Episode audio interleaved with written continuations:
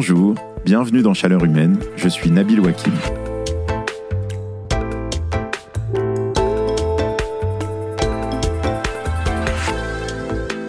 Attention, attention, je dois vous prévenir de quelque chose.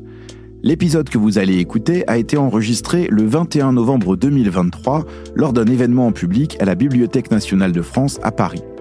Tout cela était donc bien avant le changement de gouvernement du 11 janvier 2024. À l'époque, Agnès Pannier-Runacher, invitée de cet épisode, était ministre de la Transition énergétique. Et ce n'est plus le cas aujourd'hui.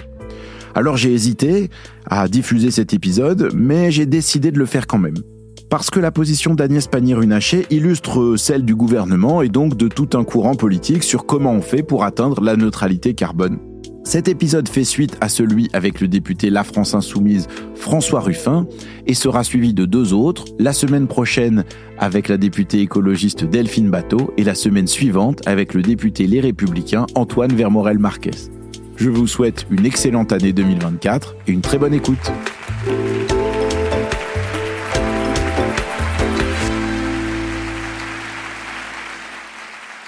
Bonsoir Agnès Pannier-Runacher. Bonsoir Nabil Wakim.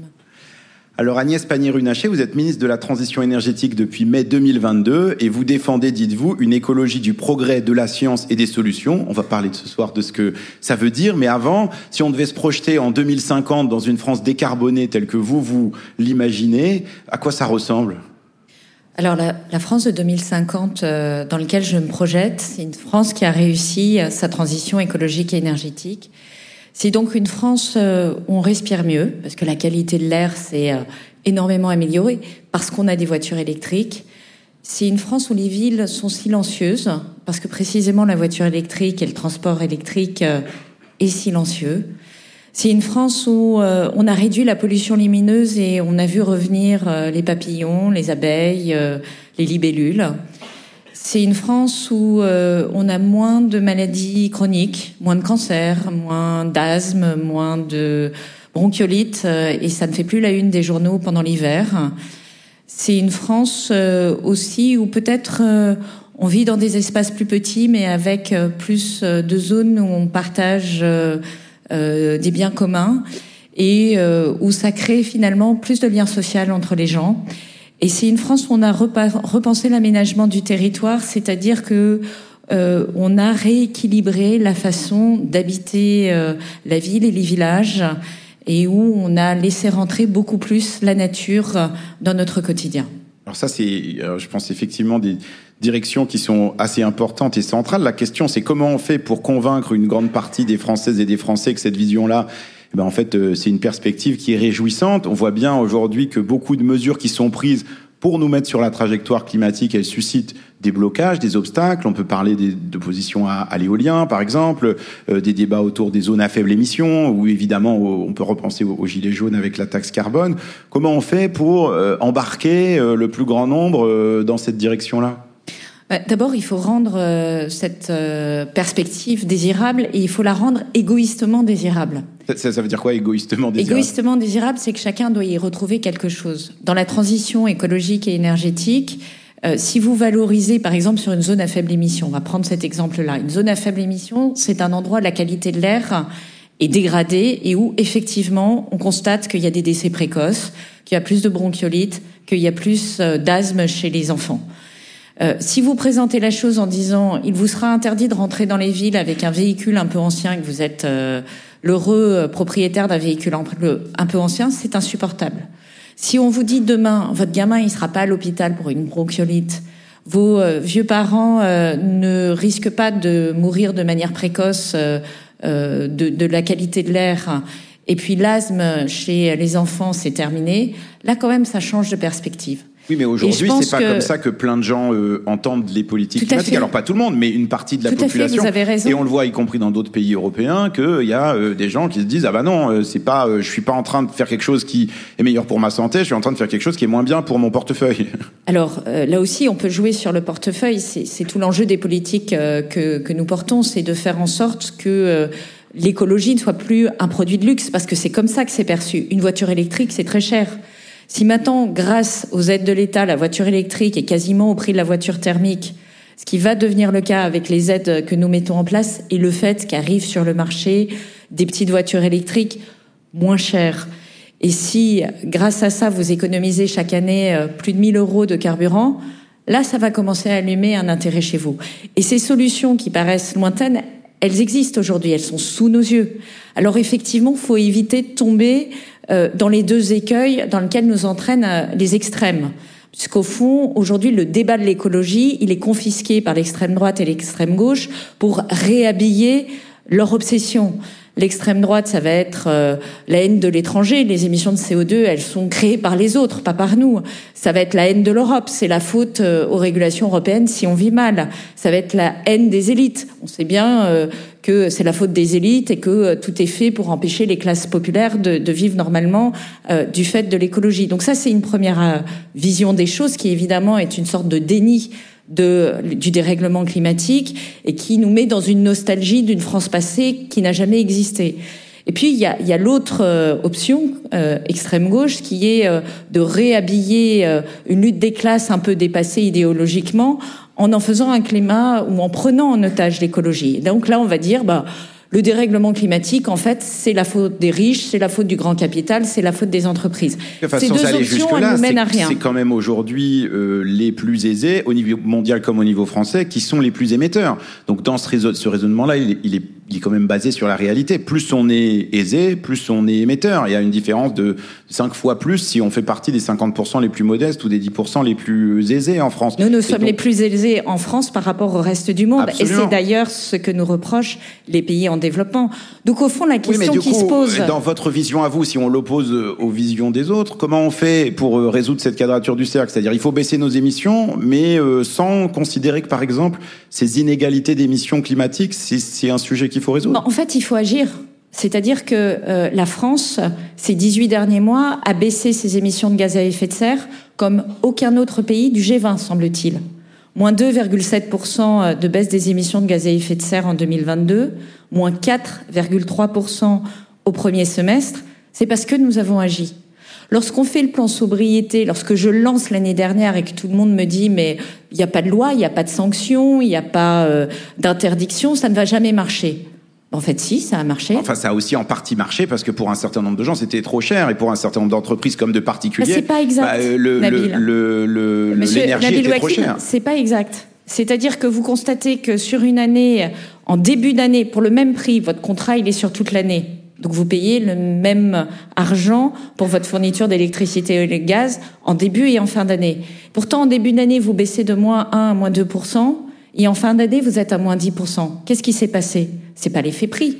C'est le fait qu'on a mobilisé l'ensemble des acteurs. Le plan sobriété, c'est 300 euh, fédérations qui ont travaillé en partant de leur consommation d'énergie, la réalité de leur consommation d'énergie.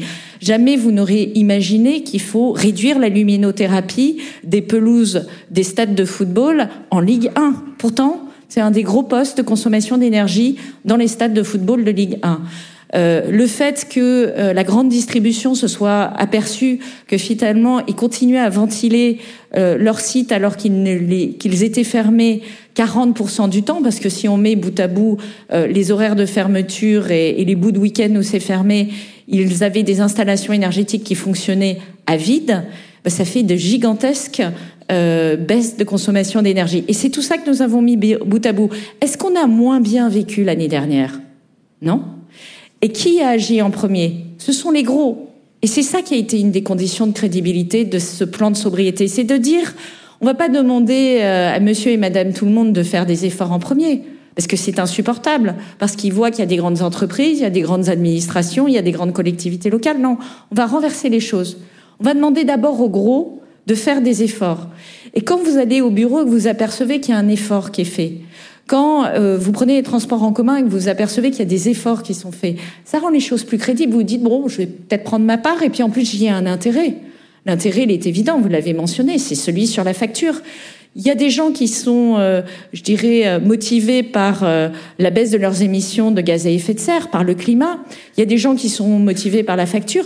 Il y a des gens qui trouvent insupportable que la France soit dépendante à 99% de son pétrole et donc de pays qui sont pas franchement des alliés des démocraties. Donc toutes ces motivations, elles font une action. Et notre responsabilité politique, c'est de créer ces transformations et des transformations qui sont rapides parce qu'on est, sur un changement culturel et ça prend du temps. Est-ce qu'il n'y a pas dedans voilà une idée de dire bon bah on va euh, inciter les Françaises et les Français à avoir les meilleurs comportements possibles, essayer de créer des conditions, y compris des conditions de marché pour dire bah voilà on va euh, subventionner euh, le véhicule électrique etc. On voit que ces incitations marchent un peu, mais que pour autant on n'est pas sur la bonne trajectoire pour baisser nos émissions de moitié d'ici à 2030 comme on s'y est engagé de, de plus de moitié. Est-ce qu'il ne faut pas aussi plus de contraintes? Parce là, euh, on voit que les incitations, ça marche jusqu'à un certain point, mais que d'une certaine manière, c'est le plus facile.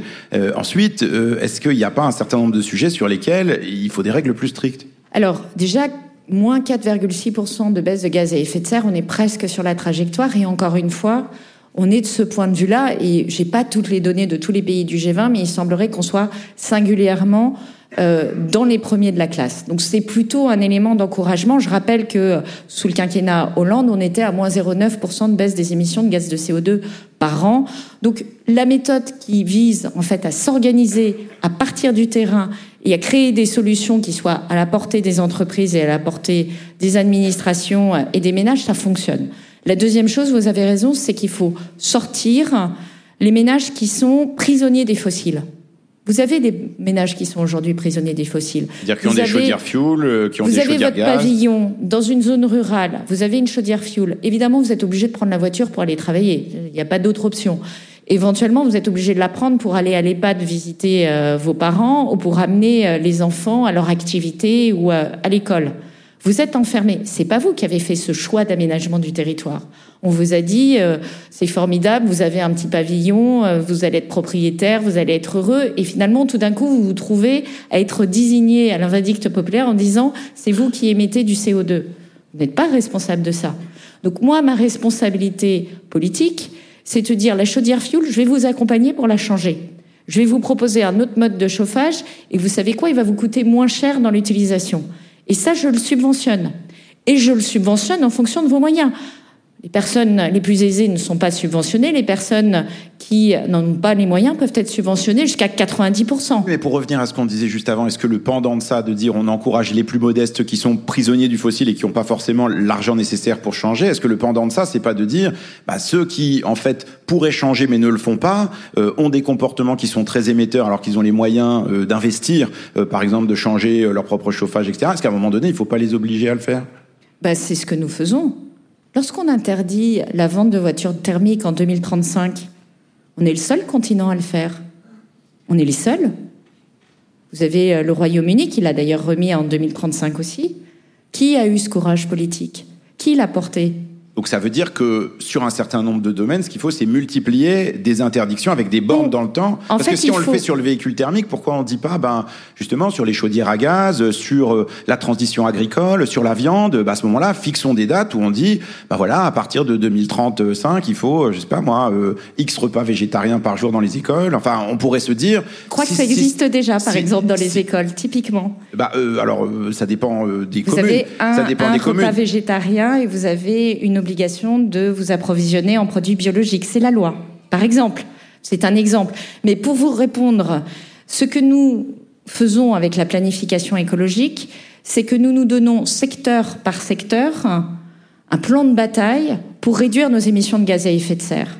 Alors pas à coup d'annonces politiques et euh, d'éléments qui font euh, la une du journal de 20 heures. C'est construit. Lorsqu'on dit qu'on va réduire les émissions de gaz à effet de serre dans les transports, ça veut dire qu'il faut relancer les transports en commun. Nous investissons de manière massive dans les RER e métropolitains. Nous réinvestissons dans les petites, euh, dans les petites lignes. On parle de 100 milliards d'euros. C'est pas l'épaisseur du trait. Nous investissons dans euh, les euh, lignes, pardon, dans les, dans les routes pour, ou les, les voies pour les vélos.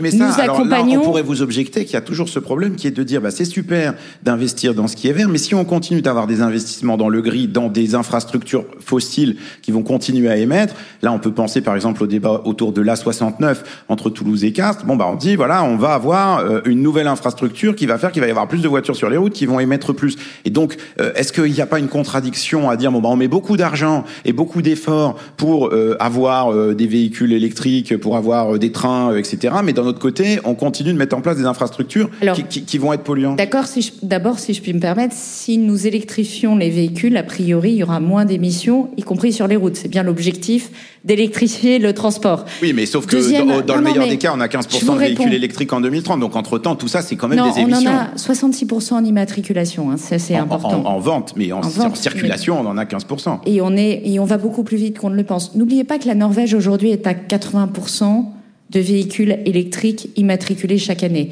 Jamais personne n'aurait imaginé ça. Jamais personne n'aurait imaginé qu'on soit à 20% de véhicules électriques immatriculés cette année. Et jamais personne n'aurait imaginé qu'on aurait eu une filière de véhicules électriques en France. Il y a cinq ans, quand avec le ministre de l'économie, on lance au niveau européen la création d'une filière de batteries électriques dans les Hauts-de-France, tout le monde nous rit au nez. Ça, ça s'appelle anticiper. Ça s'appelle créer. On a bien les éléments, comme vous dites, d'interdiction, mais plutôt d'orientation. C'est-à-dire, là où on veut aller, notre ambition, c'est d'avoir des voitures électriques qui remplacent les voitures thermiques. On a les éléments pour construire la filière, pour créer des emplois en France, pour créer de la richesse en France, parce que rien ne serait plus insupportable pour les Français de perdre leur emploi pour les véhicules thermiques et de voir arriver des, voitures qui viennent depuis la Chine. Eh ben, on est en train de le faire. On a 4 gigafactories sur les batteries électriques. Et derrière, on accompagne les Français pour pouvoir acheter des véhicules électriques. Ça, c'est un truc qui fonctionne. Est-ce que ça veut dire qu'à la fin, pour vous, il y a le même nombre de véhicules électriques sur la route que de véhicules thermiques aujourd'hui? Parce qu'en fait, on sait bien que malgré tout, dans tous les scénarios, il faut aussi qu'on prenne moins la voiture en général. Vous savez très bien, dès lors qu'on développe du train, développe, dès lors qu'on développe des RER métropolitains et dès lors qu'on développe, euh, par exemple, le vélo ou tout simplement la marche, hein, qui est, je rappelle que 40% des déplacements en ville, c'est moins de 5 km. Tous ces éléments-là vont contribuer à réduire l'utilisation des voitures. D'ailleurs, les jeunes aujourd'hui. Donc l'objectif, c'est quand même d'avoir moins de déplacements en voiture. L'objectif, c'est d'avoir moins de voitures qui circulent, des voitures qui soient mieux partagées, mieux utilisées, qui soient pas, qui dorment pas au fond des, des garages comme c'est souvent le cas, et effectivement des voitures plus petites en termes de, de cylindrée. Donc c'est un ensemble de solutions. Mais la caricature, ça fonctionne pas. Je veux revenir euh, sur la 69 une minute. Je voudrais pas être dans l'évitement. Euh, la 69, quand on parle en parisien, qu'on a six autoroutes, qu'on a euh, des aéroports, qu'on a euh, des transports en commun, qu'on a du RER, qu'on est en train de renforcer euh, le métro avec la 16, la 17, etc et qu'on donne des leçons à des gens qui vivent dans les territoires et qui vivent dans des, territoires. Il s'agit pas de donner des leçons, il s'agit de dire on a un problème, euh, on a trop d'infrastructures nouvelles. C'est la même chose que les, les nouveaux oui, mais tout le monde a droit à la liberté de mobilité. Oui, mais comment, et les gens, ce que je comprends pas, c'est comment ça se conjugue de dire il faut le droit à la mobilité et en même temps il faut moins de voitures euh, sur les routes. C'est là où il y a quand même une contradiction. C'est tout à fait compatible. Et je vais aller jusqu'au bout. Pour les gens qui habitent à Castres, c'est un vrai progrès c'est un vrai progrès, c'est une vraie capacité à, permettre, par exemple, à leurs enfants tout simplement d'aller étudier à l'université euh, dans la grande ville qui est pas très loin. Et ça, faut juste pas le perdre de vue. Et quand on regarde le projet de près, la question c'est comment on le fait ce projet? Quelle est la compensation qu'on apporte en matière de biodiversité? Est-ce qu'on, puisqu'on a beaucoup parlé des arbres qui étaient arrachés, combien d'arbres on plante à côté? Et combien d'arbres qui vont résister au réchauffement climatique? Qui vont résister au réchauffement climatique. Ça aussi, ce sont des enjeux. Moi, je, je vois la facilité de euh, dire euh, c'est tout blanc, c'est tout noir. Nous, ce qu'on regarde, c'est la réalité scientifique des projets et le fait que l'on compense réellement en matière de, de biodiversité et qu'on reconstruit cette biodiversité. Aujourd'hui, le puits carbone, il est en train de s'effondrer en France. Il s'effondre parce que le dérèglement climatique est en train d'attaquer nos forêts et que les espèces aujourd'hui qui sont euh, dans, dans, nos forêts ne résistent pas à ce réchauffement climatique et qu'il va falloir renouveler la forêt qu'il va falloir planter d'autres espèces qui soient plus résistantes ou qui correspondent, c'est l'adaptation au changement climatique, qui correspondent à la réalité. C'est ça que nous voulons affronter. C'est ça que nous sommes en train de construire. L'enjeu principal, c'est de construire ces infrastructures et de permettre effectivement aux Français de pouvoir les utiliser pour baisser nos émissions de gaz à effet de serre. Oui, mais enfin, on ne construit pas une autoroute pour baisser nos émissions de gaz à effet de serre. C'est ça que je ne comprends pas. Pardon, pardon. C'est un petit peu facile. S'il vous plaît, s'il vous plaît, on s'écoute, on s'écoute, c'est une discussion. C'est une discussion. Mais... Et puis c'est un petit peu facile, encore une fois, c'est-à-dire interroger les gens qui sont sur le territoire là-bas.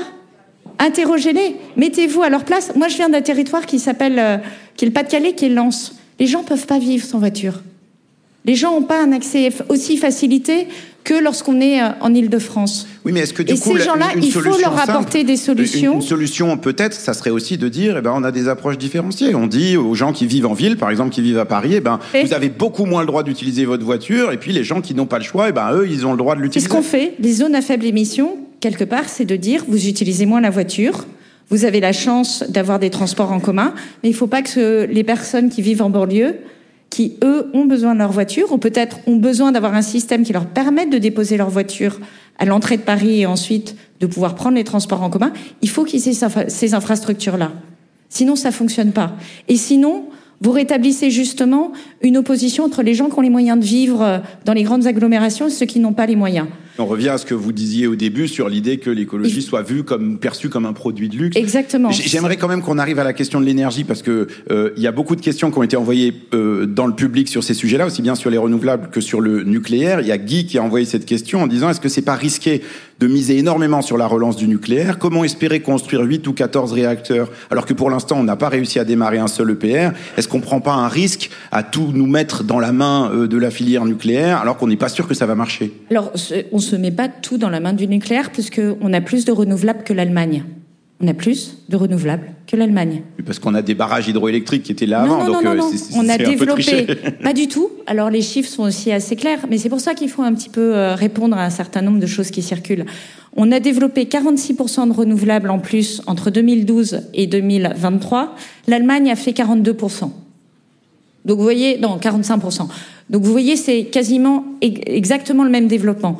Ce que nous faisons par contre, c'est que nous faisons, du renouvelable et du nucléaire. Pourquoi nous faisons du, du nucléaire? D'abord parce qu'on a la chance en France d'avoir une électricité qui est à 90% décarbonée. Et ça, franchement, ça nous donne une avance en matière de baisse des émissions de CO2. C'est ça qui explique qu'on a un écart assez sensible avec beaucoup de pays européens en émissions de CO2 par euh, tête de pipe. Ça, on comprend bien sur le nucléaire, euh, sur, le nucléaire actuel, mais sur le nouveau Mais nucléaire, justement, est-ce qu'il n'y a c'est pas, moi c'est pas tant, Nabil. c'est pas tant le fait de, de, de contester le fait de faire des nouveaux réacteurs, c'est plutôt de se dire, est-ce qu'il n'y a pas un risque qu'on soit pas dans le bon timing? Essayez d'aller jusqu'au bout Pardon. si vous le permettez. Euh, nos réacteurs nucléaires, ils vont arriver en fin de vie. Ils vont arriver en fin de vie du côté de 2050. On les remplace par quoi? On les remplace par quoi? On les remplace par du renouvelable et du nucléaire. Et en fait, lorsque vous faites les mathématiques, et c'est pas moi qui le dis, c'est RTE, c'est que le moyen le plus rapide et le plus efficace d'atteindre notre neutralité carbone, c'est de faire beaucoup plus de renouvelables et de faire un peu plus de nucléaire pour remplacer une partie de nos réacteurs qui vont arriver en fin de vie. Et c'est cette équation-là qui permet justement d'être en complémentarité du renouvelable. Vous savez que dans le renouvelable, on a euh, notamment du photovoltaïque et de l'éolien terrestre qui ne produisent pas tout le temps, qui ont des facteurs de charge de 15, 20, 25% Le nucléaire a un facteur de charge de 70% Donc en fait, le plan énergétique que je porte, c'est énormément de renouvelables jusqu'en 2030. On continue après, mais d'ici 2030, l'essentiel de la production en termes de capacité additionnelle va venir du renouvelable, du photovoltaïque, de l'éolien terrestre. Ensuite, en relais, ça va être l'éolien marin. En termes de capacité, évidemment, on continue sur le photovoltaïque, l'éolien terrestre. On fait du biogaz, on fait de la géothermie à des rythmes qu'on n'a jamais connus. On est en train de doubler le rythme de développement du photovoltaïque, de faire la même chose sur le biogaz, de quadrupler sur la géothermie et de dire en 2025 qu'on se donne pour objectif de connecter, enfin de, pardon, mettre aux enchères 10 gigawatts d'éolien marin. Donc ça, c'est ce qui nous tient jusqu'en 2035. Et après 2035, on va avoir les deux leviers. On aura du renouvelable, on continue, et on fait des nouveaux réacteurs qui vont nous permettre de mitiger notre risque par rapport à des réacteurs qui vont arriver en fin de vie. S'ils arrivent un peu plus tôt en fin de vie, on sera bien content d'avoir des réacteurs nucléaires qui les remplacent. Et en plus, Mais comment on est sûr qu'ils arrivent, pourra- ces nouveaux réacteurs mais c'est la même chose sur le renouvelable. Comment on est sûr que les éoliennes marines vont arriver à- en temps et en heure On n'a pas le choix des armes. Il faut faire le maximum. Et non seulement il faut faire du renouvelable et du nucléaire, mais il faut faire aussi de la baisse de consommation d'énergie. Le plan sobriété, c'est pas un coup dans l'eau euh, juste euh, pour passer l'hiver. Quand on dit qu'on baisse de 12%, c'est ces 12 derniers mois. C'est au mois d'août, c'est au mois de septembre. Et on continue. C'est quoi des mesures qui peuvent permettre d'ancrer cette baisse de la consommation? Parce que si on repense au, au, choc pétrolier, à la chasse au gaspillage, bon, bah, on avait été capable collectivement de baisser notre consommation, puis ensuite c'était reparti. reparti. Et donc comment on fait pour que bah, non seulement il y ait ces gains de sobriété, on les garde, mais en plus on continue d'être sur la bonne trajectoire? Eh ben, donc, efficacité énergétique, c'est l'investissement sur la technologie. C'est, euh, par exemple, la rénovation thermique. Vous savez qu'on a augmenté les budgets massivement cette année, 5 milliards d'euros, et que notre objectif, c'est, euh, euh, on a multiplié par 10 le nombre de rénovations thermiques quand même en 6 ans. Multiplié par 10. Avec, la, avec, la, difficulté que c'est pas que des rénovations qui, sont, globales, qui ont, un impact très fort sur nos émissions de gaz à effet de serre. Elles ont un impact. Effectivement, on a aussi privilégié pour les ménages qui euh, voulaient rapidement sortir notamment des énergies fossiles, des combos, on fait un petit peu d'isolation et on change une chaudière fossile, chaudière euh, fuel en particulier. Euh, mais on a quand même multiplié par 10 le nombre de bénéficiaires de ça. On a fait en sorte que ça profite aux plus modestes. Avant, le crédit d'impôt euh, sur la transition énergétique, c'était à soit plus de 60% sur euh, les plus riches. Maintenant, c'est l'inverse. C'est sur les plus modestes. Et il faut continuer. On est complètement d'accord. Et effectivement, il faut construire les filières. Il faut faire en sorte qu'on aille plus vite et surtout qu'on arrive à des rénovations globales qui permettent de sortir, notamment les passoires thermiques, de leur euh, de leur situation. C'est quoi la difficulté sur les rénovations qui fait qu'on n'arrive pas à accélérer, à être au rythme où on, on devrait être? Est-ce que c'est pas aussi une question de d'accompagnement quasiment Est-ce qu'il ne faut pas un service public qui aille euh, chercher les gens chez eux en leur disant voilà ce qu'il est possible de faire Je partage totalement ce point de vue. Là, on est en train de déployer un dispositif qui s'appelle Mon accompagnateur rénove. Mon accompagnateur rénove, c'est cette personne-là qui va vous monter euh, votre dossier administratif, financier, technique, qui va vous le débrouiller, grosso modo. Euh, c'est une prestation qui coûte 2000 euros si on devait l'acheter sur le marché. Pour les ménages les plus modestes, c'est gratuit et c'est subventionné pour les autres.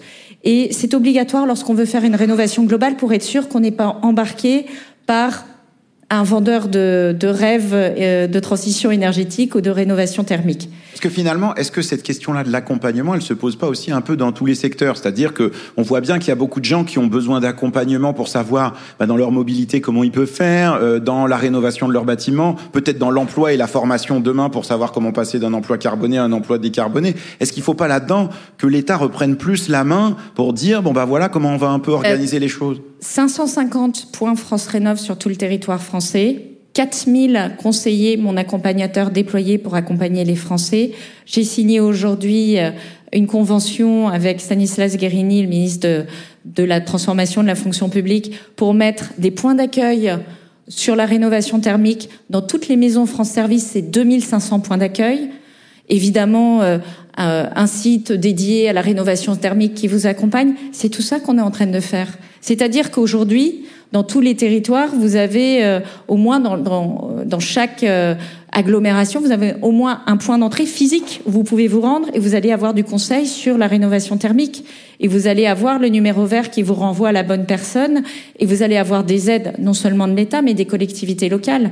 Et quand je travaille avec Stop Précarité énergétique, on va un cran plus loin, on repère dans les quartiers les endroits où on présume, vu la nature du bâti, c'est de la passoire G, c'est-à-dire on sait qu'en gros, euh, années 70, euh, euh, tel type de, de, bâtiment, ça doit être de la passoire G, et on fait du porte-à-porte pour aller chercher les gens et pour leur dire, en fait, vous avez droit à ces aides, parce que beaucoup de gens imaginent qu'ils n'y ont pas droit. Beaucoup de gens imaginent que c'est pas fait pour eux. Et, et le, le premier frein à lever, c'est c'est ce sentiment qu'on n'y a pas droit. Encore une fois, à la fois qu'on n'y a pas droit, puis en même temps que c'est très compliqué, ça va être très compliqué, qu'on va pas y arriver. Galère et tout ça, ça c'est difficile. Il y a un point dont on n'a pas parlé que j'aimerais bien quand même aborder, dont on n'a pas parlé que j'aimerais bien aborder quand même avec vous, c'est cette question de la réindustrialisation, parce que dans cette réindustrialisation, vous avez parlé de l'idée de d'avoir, enfin du même très concrète. Seulement l'idée, mais les 20 000 emplois qui vont derrière. Hein, d'avoir euh, des usines en France euh, qui font des batteries, euh, voilà, bon. Mais en même temps, dans cette logique-là, est-ce qu'il n'y a pas aussi un certain nombre d'industries très émettrices qu'il faut arrêter? C'est-à-dire, est-ce que dans cette France de 2050, il reste de la pétrochimie Est-ce qu'il reste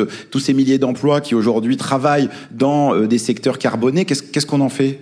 Alors, d'abord, je rappelle que la France est aussi un des premiers pays à avoir arrêté la le, le, fait d'explorer et de produire de nouveaux euh, gisements d'hydrocarbures. Et c'est valable pour la métropole, mais c'est valable aussi pour l'outre-mer. Parce qu'on pourrait dire, il n'y a pas de pétrole en France, c'était facile à faire. Non, en outre-mer, dans le golfe de Guyane, il y a du pétrole. C'est connu et c'était accessible. On a fait pris cette décision de l'interdire. Et derrière, lorsque nous transformons les filières, on accompagne effectivement une décarbonation profonde.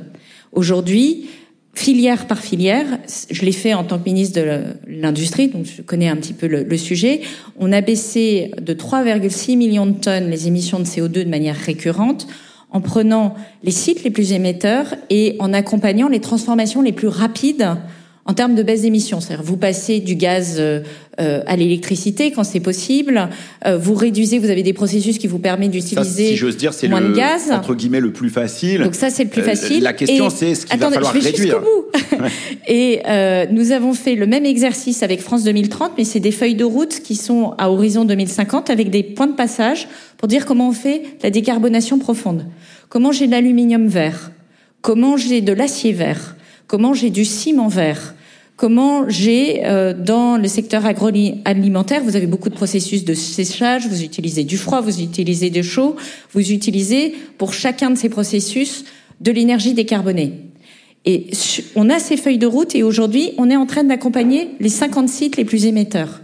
Ces 50 sites les plus émetteurs, ils sont aujourd'hui en ligne avec euh, nos trajectoires de baisse d'émissions de gaz à effet de serre. Enfin, c'est d'ailleurs l'un des rares secteurs. Ça nous dit pas si ce qu'on va faire des, des, emplois qui sont dans les je, secteurs. Je vais jusqu'au euh... bout. Lorsque vous faites, vous transformez les sites, du coup, vous préservez les emplois. Et ces sites sont aujourd'hui, c'est un des rares secteurs à être sur sa trajectoire. C'est-à-dire tout le monde ne peut pas dire le transport, on n'y est pas encore. Le transport, on a encore des modes de consommation qui font qu'on n'est pas sur la trajectoire. On ne baisse pas le, nos transports. L'industrie est sur sa trajectoire en France. Et pourtant, on augmente le nombre de sites industriels en France.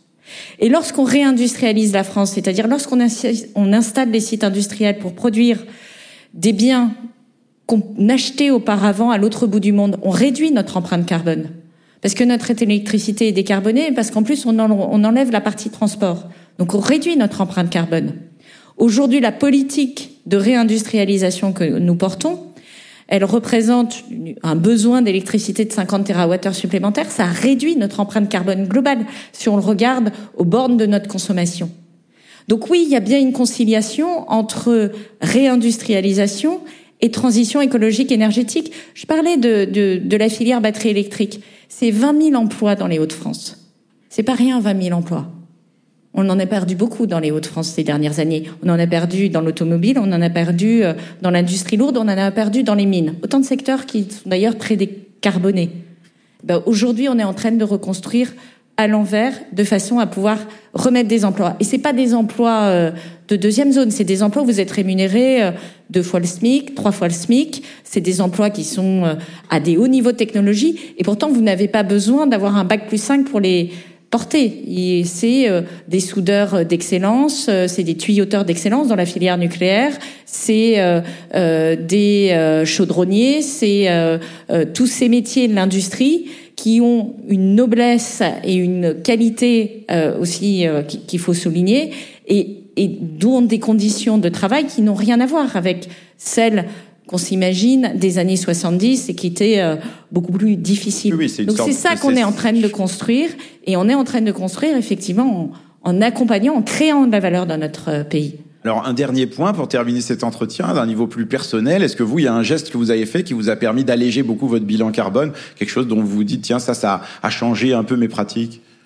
Alors moi je suis sous une forte pression euh, de mes enfants euh, donc en fait, euh, et puis je dirais que mon métier fait que euh, on a une sorte d'angoisse à chaque fois que, enfin moi j'ai une sorte d'angoisse euh, et je ne prends plus l'avion pour partir en vacances. C'est à titre personnel.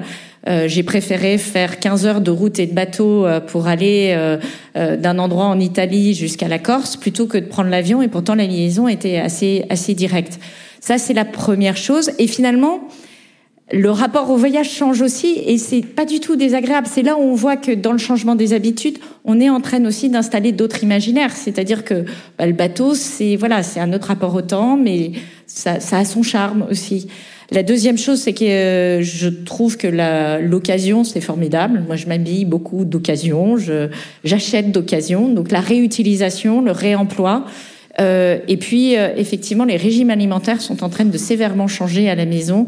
Et, et, on a droit à une fois de, du bœuf par semaine. Sinon, on se fait euh, on a les gros yeux des, aînés, enfin des, ados. Donc voilà. Et ça, je pense que c'est en train de se passer dans beaucoup de beaucoup de ménages à différents titres d'ailleurs. Moi, j'ai rencontré un ambassadeur récemment qui m'a dit je suis devenu végane. je me disais c'est un engagement climatique. Non, non, c'était pour des raisons de santé. Voilà. Donc, vous voyez, chacun a son chacun a son chemin, mais ce dont on a besoin aujourd'hui, c'est de créer un récit autre qui rend désirable cette transition avec des référentiels différents. Si ça devient, euh, comment dire, si c'est désirable, si vous avez des leaders d'opinion euh, qui se montrent très heureux en disant j'ai pris le bateau, j'ai fait 15 euh, heures de bateau pour aller à un endroit où avant, ayant les moyens, le faisait en jet ou en hélicoptère ou quoi qu'est-ce, il crée un autre, euh, un autre espace euh, de référence et, et, du coup, ça rend les choses beaucoup plus désirables. Donc, je pense que c'est aussi ça qu'on doit construire. Je suis très consciente qu'on a énormément d'efforts euh, dans, dans la transition qui nous attend, mais c'est également un moment absolument passionnant de réinvention de nos modes de vie et de réinvention de nos modes d'interaction. Derrière la transition écologique et énergétique, il y a aussi plus de lien social. Parce que c'est ça aussi qui a peut-être déstructuré euh, notre volonté d'optimisation à tout prix de la production, de la consommation euh, et euh, de l'aménagement des villes. Vous avez commencé en parlant du lien social sur votre vision à 2050. On retombe sur le lien social à la fin. Bravo, la boucle est bouclée. Merci Agnès Pannier-Runacher. Merci Nabil Hakim.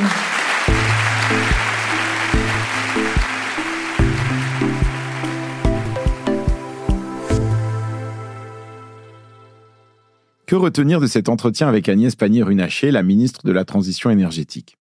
Ce que j'ai trouvé convaincant dans son propos, c'est cette approche très pragmatique. J'y retrouve sans surprise la démarche qu'on avait déjà entendue dans ce podcast, celle d'Antoine Pellion, secrétaire général à la planification écologique.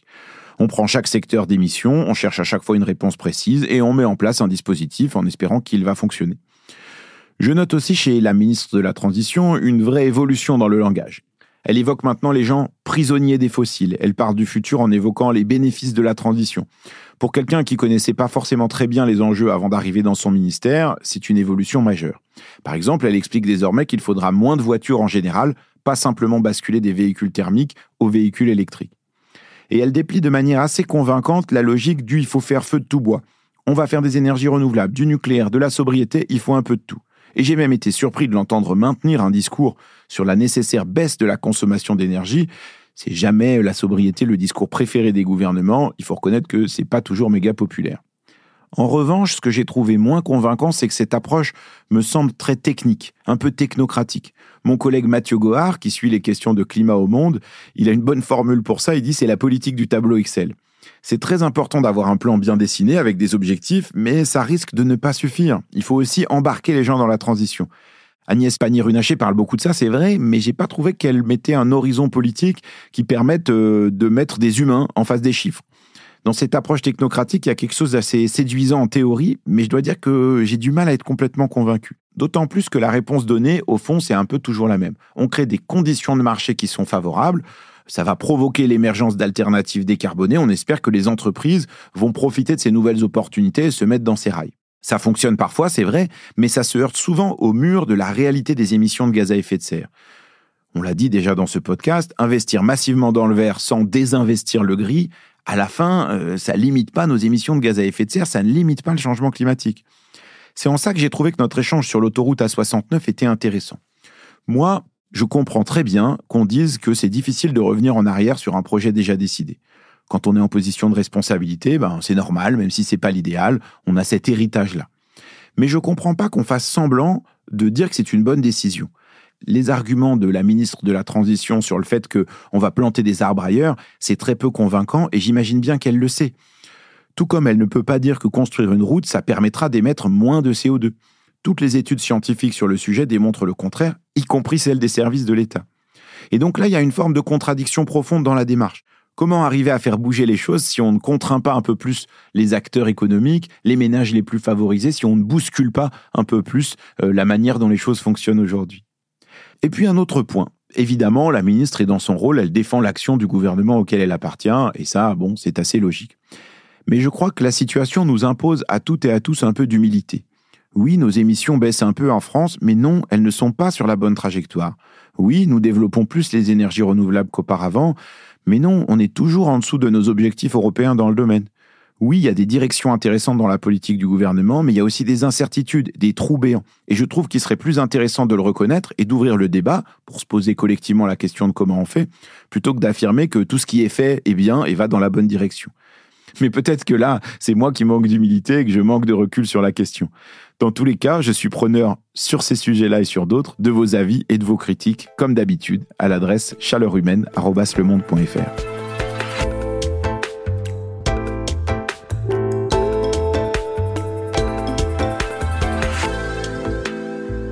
Merci d'avoir écouté ce deuxième entretien de Chaleur Humaine. Cet épisode a été produit par Cécile Cazenave et réalisé par Amandine Robillard, avec l'aide inestimable de l'équipe du Monde Atelier. La semaine prochaine, l'entretien suivant est avec Delphine Bateau, députée écologiste des Deux-Sèvres et ancienne ministre de l'écologie. D'ici là, vous pouvez toujours vous inscrire à l'infolettre Chaleur Humaine sur le site du Monde et me faire des retours comme toujours à l'adresse chaleurhumaine.lemonde.fr. À mardi prochain.